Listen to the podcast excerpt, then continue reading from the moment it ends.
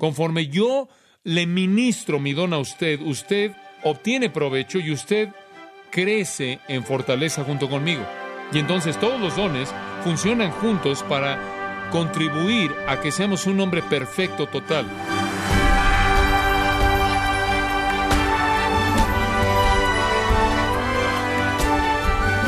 Sea usted bienvenido a esta edición de Gracia a vosotros con el pastor John MacArthur. La comunicación a través de teléfonos celulares es efectiva si tenemos buena señal y recepción. Pero la recepción del Evangelio en el mundo es efectiva si como cristianos compartimos con claridad las buenas nuevas. ¿Cuáles son las señales que un creyente muestra con su vida?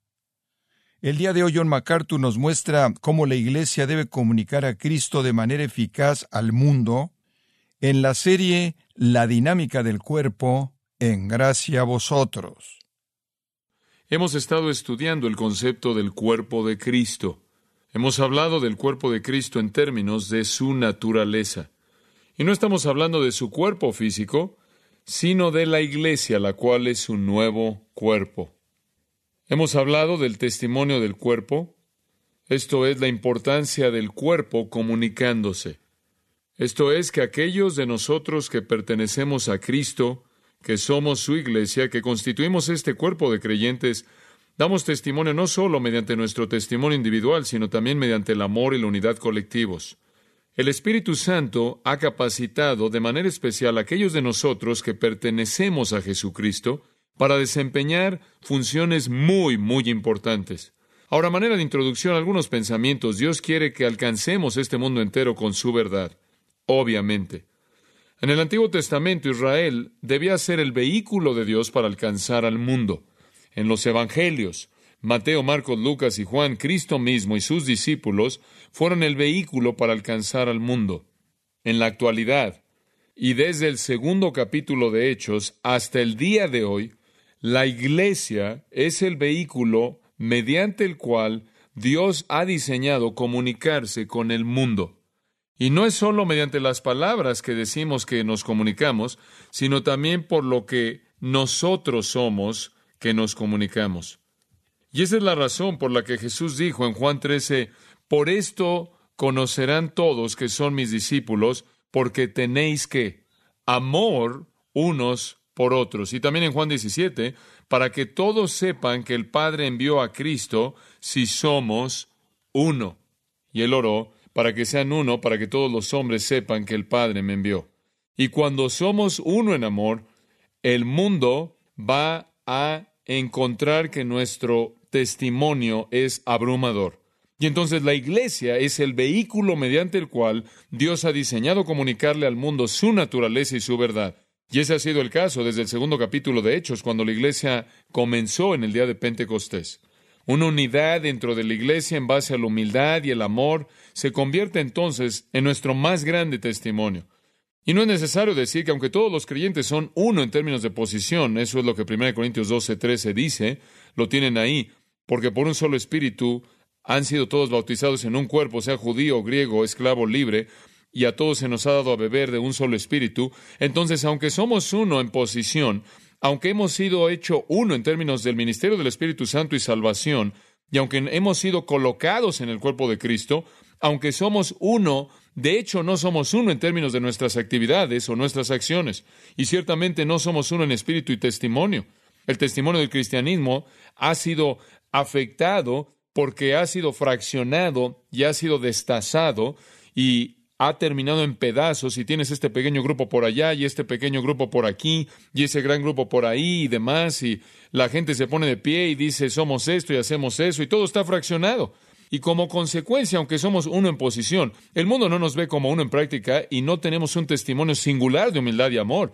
Ahora, usted sabe que si Dios quiere que seamos uno, Satanás no quiere que seamos uno. Y entonces, mientras que la oración de Cristo fue que fuéramos uno, mientras que la actividad del Espíritu era hacernos uno, toda la energía de Satanás consiste en dividirnos. Entonces, cuando usted entra en una situación en la que usted o yo, cualquier otra persona, entramos en un asunto de división, podemos estar seguros de que si está en el cuerpo de Cristo, somos el agente de Satanás porque Cristo quiere que unifiquemos. Satanás quiere dividir. Ahora quisiera añadir un comentario al margen. No hay ninguna justificación escritural para que existan todas las divisiones actuales de la Iglesia. Usted sabe que no había ninguna división denominacional en el Nuevo Testamento en absoluto. De hecho, todas las divisiones de la Iglesia son total y explícitamente opuestas a la enseñanza clara directa de la palabra de Dios. La intención entera de Cristo de conformar al cuerpo fue de que fuéramos un solo cuerpo, no todos divididos en pequeñas partes. Ahora, ¿cómo fue formado el cuerpo? ¿Fue formado en discordia o fue formado en unidad? Obviamente fue formado en unidad. El libro de Hechos, el cuerpo de Cristo, la iglesia fue formada en una reunión de oración en el aposento alto de una casa en Jerusalén.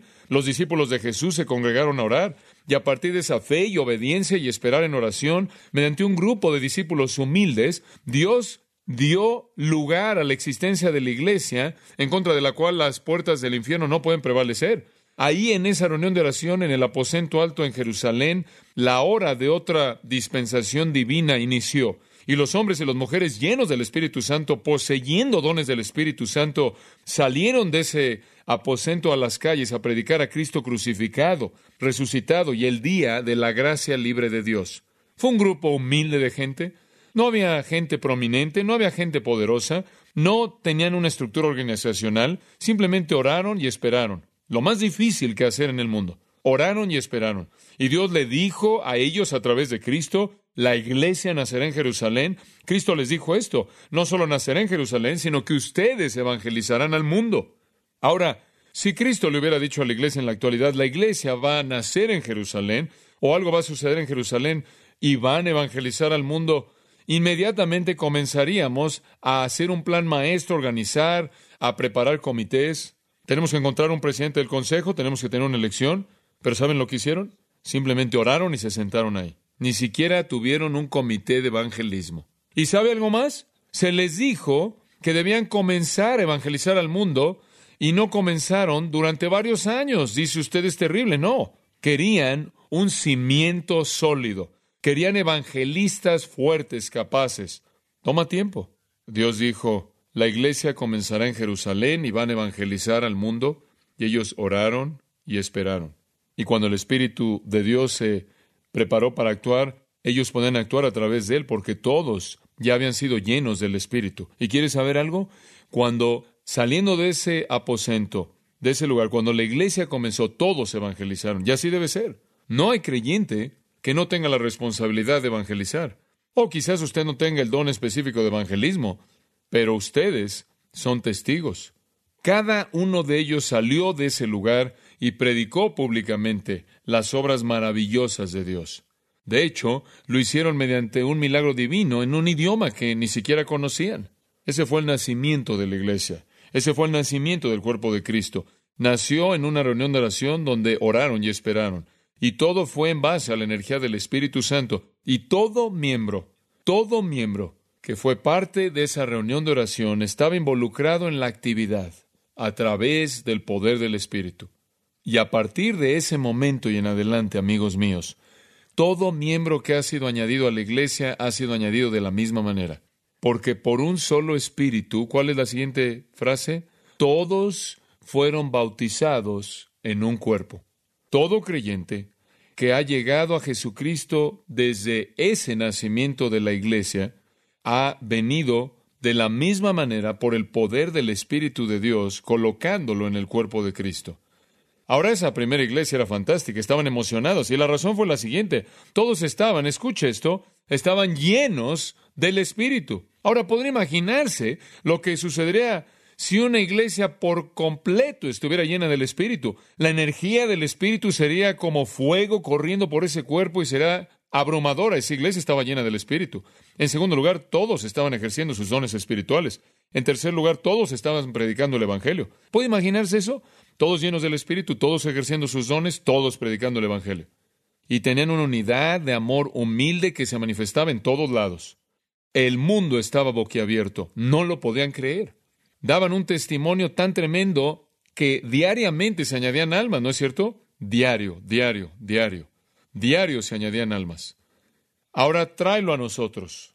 Para que nosotros seamos un testigo eficaz como cuerpo, como lo fue la primera iglesia, Debemos estar tan saludables como lo estuvieron ellos, ¿verdad? también nosotros no debemos estar organizados llenos del Espíritu. No con supercomités, no, simplemente ejerciendo nuestros dones espirituales.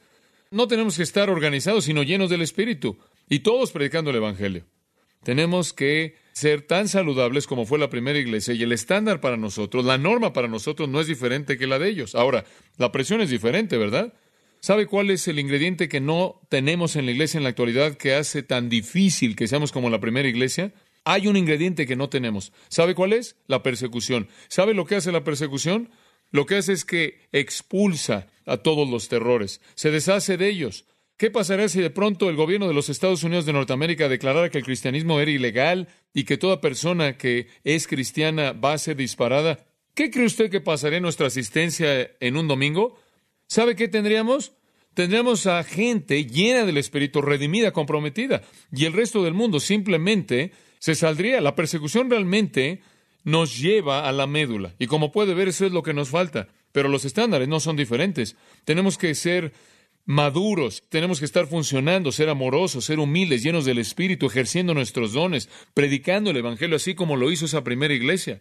Y usted dice, sí, pero no tenemos lo que tuvieron. Oh, claro que sí. Lo único que no tenemos es persecución, pero hermano, tenemos todo lo demás. Porque ¿sabe qué era todo lo demás? Una cosa, el Espíritu Santo. Eso era todo lo demás. Ahora Cristo quiere que la iglesia sea poderosa, quiere que la iglesia sea madura, quiere que la iglesia esté funcionando, quiere que la iglesia esté creciendo, quiere que la iglesia esté dando testimonio y manifestando su amor. Ahora, para hacer eso, y aquí vamos, para hacer eso, Dios diseñó un plan dentro de los confines de su iglesia, su cuerpo. Y no estoy hablando de un edificio de iglesia, una iglesia organizada, sino la verdadera iglesia.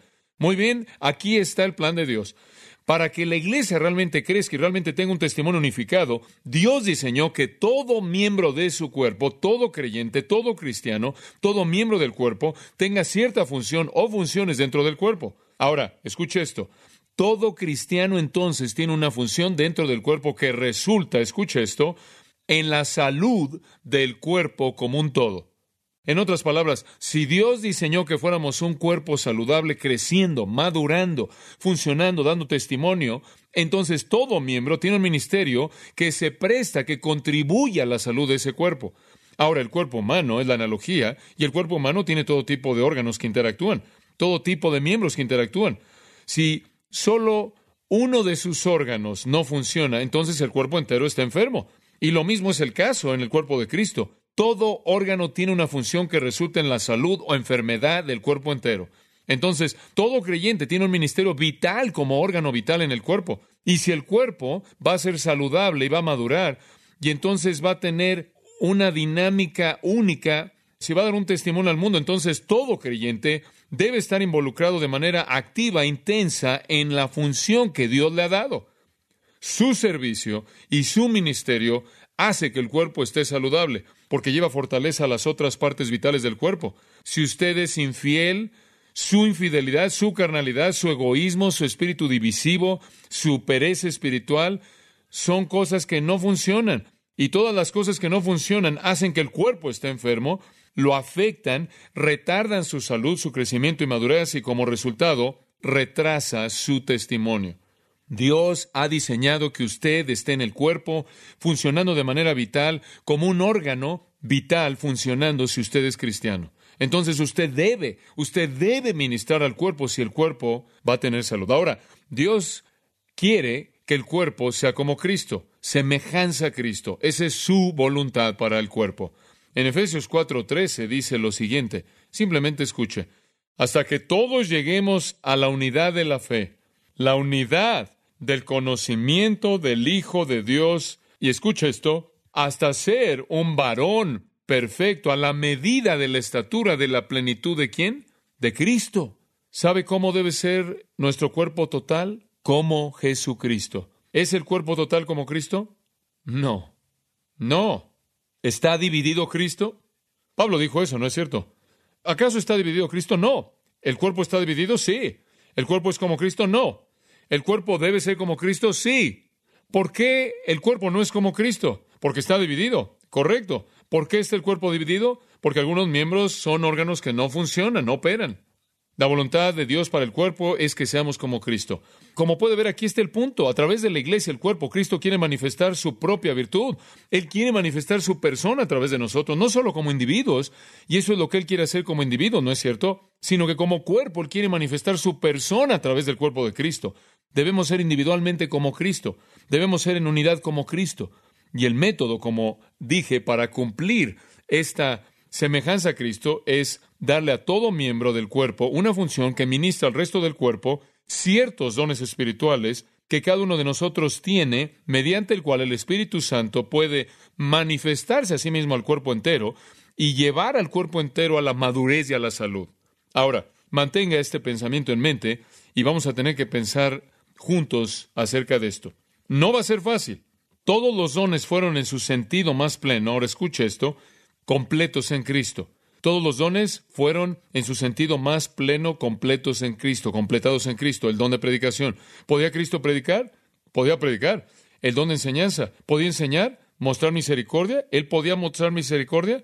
ayudar, gobernar, no me importa el don que sea, estaba completo en Cristo. Y la razón por la que Él le dio a cada miembro estos dones diferentes es que Él quería una semejanza a Cristo total. ¿Ve el punto? Cada uno de los dones que tenemos estaba completo y perfecto en Cristo. Y Él nos da como miembros estos diferentes dones para que seamos edificados a la plenitud de quién? De Cristo. ¿Se da cuenta?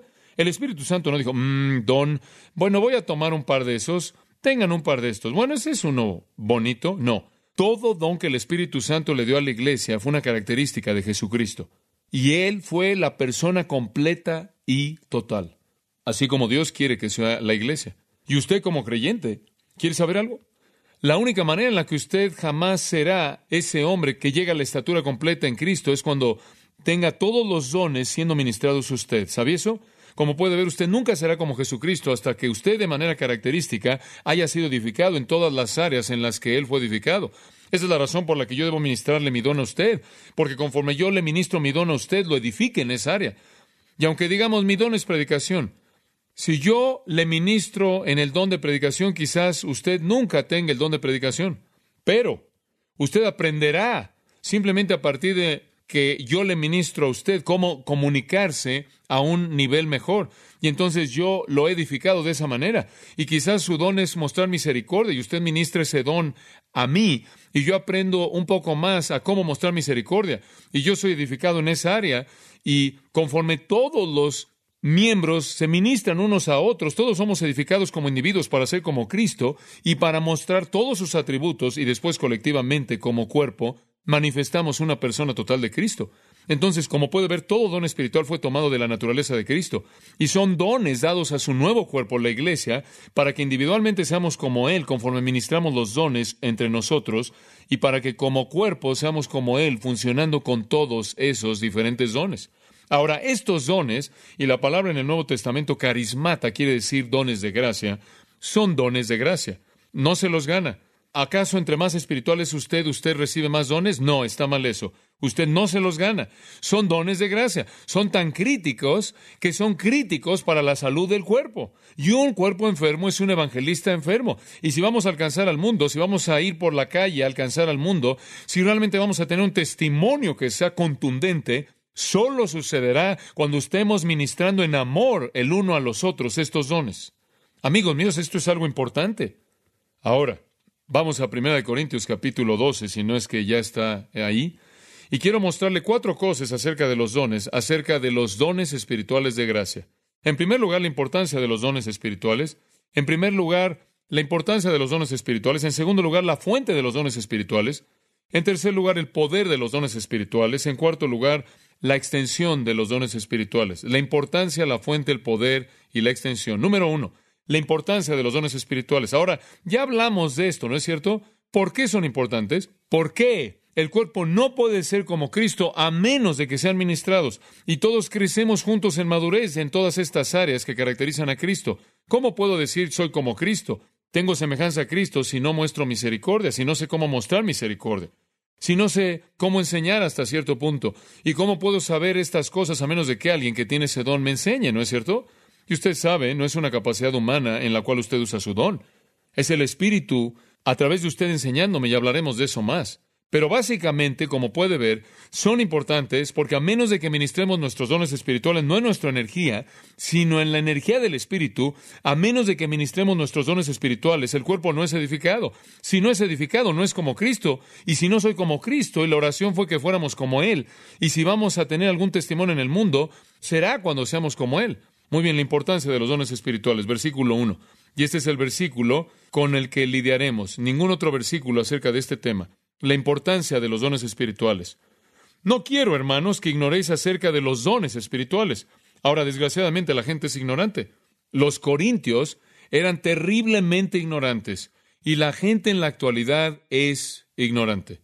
Algunas personas abusan de los dones espirituales y con frecuencia los vemos a distancia y decimos, velos, están en una situación extrema. ¿Qué es eso que se ve tan raro? Y simplemente tomamos a los dones espirituales y los archivamos en algún lugar.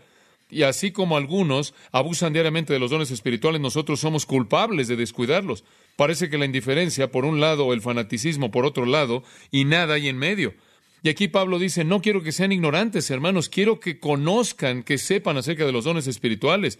El entendimiento de los dones espirituales es tan crítico para la vida del cuerpo de Cristo y el testimonio del Evangelio y el mundo que está al mismo nivel de los puntos esenciales cardinales de la salvación y el Evangelio. Amigos, esto es esencial. Esto no es algo pasajero. Esta es una de las claves de toda la revelación de Dios y del ministerio en el mundo en la actualidad y es que usted entienda los dones espirituales. Y esta iglesia o el cuerpo total nunca será lo que puede ser, nunca será lo que Jesús oró que fuera, nunca será aquello para lo que el Espíritu Santo la dotó y la capacitó, hasta que ya no seamos ignorantes acerca de dones espirituales, sino que más bien los entendamos y comenzamos a usarlos en la energía del Espíritu. Entonces vemos la importancia de los dones espirituales, ¿no es cierto? Son muy, muy importantes. Y si usted no entiende, amigo mío, los dones espirituales, usted es ignorante de la revelación básica, crítica de Dios. Muy bien. En segundo lugar, la fuente de los dones espirituales. Versículo 11. Estamos brincándonos del 2 al 10, regresaremos. Versículo 11, la fuente de los dones espirituales. ¿De dónde vienen? Versículo 11. Pero todas estas cosas, y él se acaba de referir a los dones espirituales, algunos de ellos, las hace uno y el mismo quien, espíritu, repartiendo a cada uno en particular, y escuche la siguiente frase, como Él quiere. ¿Cuál es la fuente de los dones espirituales? El Espíritu Santo. El Espíritu Santo. ¿De dónde vienen los dones espirituales? Vienen del Espíritu Santo. De ahí vienen. Y es tan claro en este versículo, también es claro que Dios está involucrado en el capítulo 7, versículo 7. Dice, Quisiera que todos los hombres fueran como yo, pero todo hombre tiene su don de Dios. Dios da estos dones a través del Espíritu Santo. El Espíritu Santo entonces toma los diferentes dones y los distribuye al miembro del cuerpo. El día en el que usted nació en la familia de Dios, el día en que usted recibió a Jesucristo como su Salvador personal, el Espíritu de Dios le distribuyó a usted cierto don y a través de esos dones, ahora escuche esto, esta es la clave, a través de esos dones, el Espíritu Santo quiere ministrarle a usted y al resto del cuerpo. Permítame aclararlo. A través de esos dones, el Espíritu Santo quiere ministrar a través de usted al cuerpo. Ahora hablaremos más de eso en un momento. Un don espiritual, se lo vamos a definir, un don espiritual es una capacidad dada por el Espíritu que actúa como un canal mediante el cual el Espíritu Santo ministra al cuerpo. ¿Lo entendió? Lo voy a repetir. El don espiritual es una capacidad dada por el Espíritu que actúa como un canal mediante el cual el Espíritu ministra al cuerpo. ¿Lo entendió? El don espiritual no es el fin en sí mismo, ¿verdad? El don espiritual simplemente es el canal mediante el cual el Espíritu Santo opera. Permítame añadir un comentario. Los dones espirituales no tienen nada que ver con la espiritualidad. Todo creyente tiene dones espirituales, inclusive los que están siendo desobedientes. Porque el don espiritual no significa que usted es espiritual. Todo don espiritual es un vehículo dado por el Espíritu mediante el cual el Espíritu puede ministrar. La única pregunta es si el canal está claro, limpio o si está tapado. Esa es la única pregunta. Los dones del Espíritu son solo vehículos dados por el Espíritu mediante los cuales el Espíritu de Dios ministra al cuerpo entero. No son señales de espiritualidad. Usted sabe, es asombroso ver cuántas personas creen que han obtenido algún don espiritual y que instantáneamente han recibido espiritualidad. No, nunca tiene nada que ver con espiritualidad. Usted puede tener todos los dones del registro de las Escrituras y no significará que usted es espiritual. Y sea tan amable en observar que ahí dice al final del versículo 11 que el Espíritu Santo, dice ahí, el Espíritu reparte a cada uno en particular como Él quiere. El Espíritu Santo da el don mediante la voluntad divina y decisión divina, no la nuestra. El Espíritu Santo sabe qué dones son necesarios. Él sabe en dónde son necesarios, cuándo son necesarios, quién los va a recibir para ser ministrados. Y por lo tanto Él los da. Y si cada miembro usa sus dones, entonces todos se complementan de manera total y la obra es llevada a cabo para la gloria de Dios conforme el cuerpo es edificado. Usted sabe, usted puede tener el don dado por el Espíritu Santo y no estar haciendo nada con él. Es interesante que un hombre cayó en ese problema y su nombre fue Timoteo. Y Pablo había estado buscando a Timoteo como una mamá gallina, constantemente andaba atrás de él, lo cual es algo saludable. Le dijo en 1 Timoteo 4:14, escuche esto, no descuides el don que hay en ti. Bueno, esencialmente, amados, eso es lo que les estoy diciendo. Usted es creyente, tiene un don, no lo descuide, actívelo en la energía del Espíritu.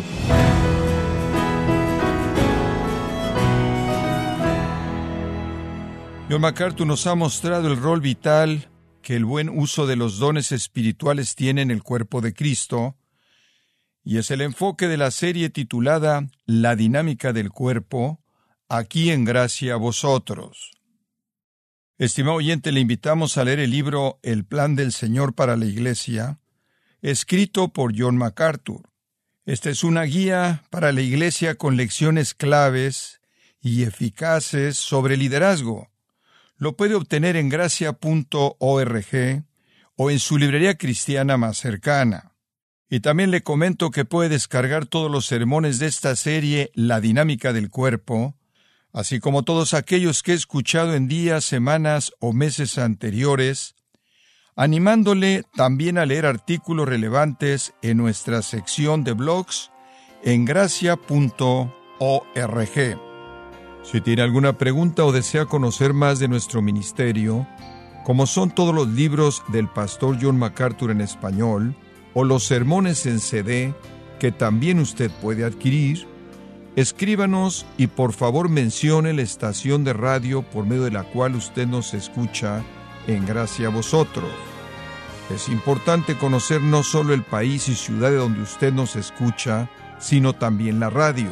Para quienes contactan nuestro ministerio por primera vez, pueden solicitar una copia del mensaje de promoción sin costo alguno, un mensaje por oyente únicamente.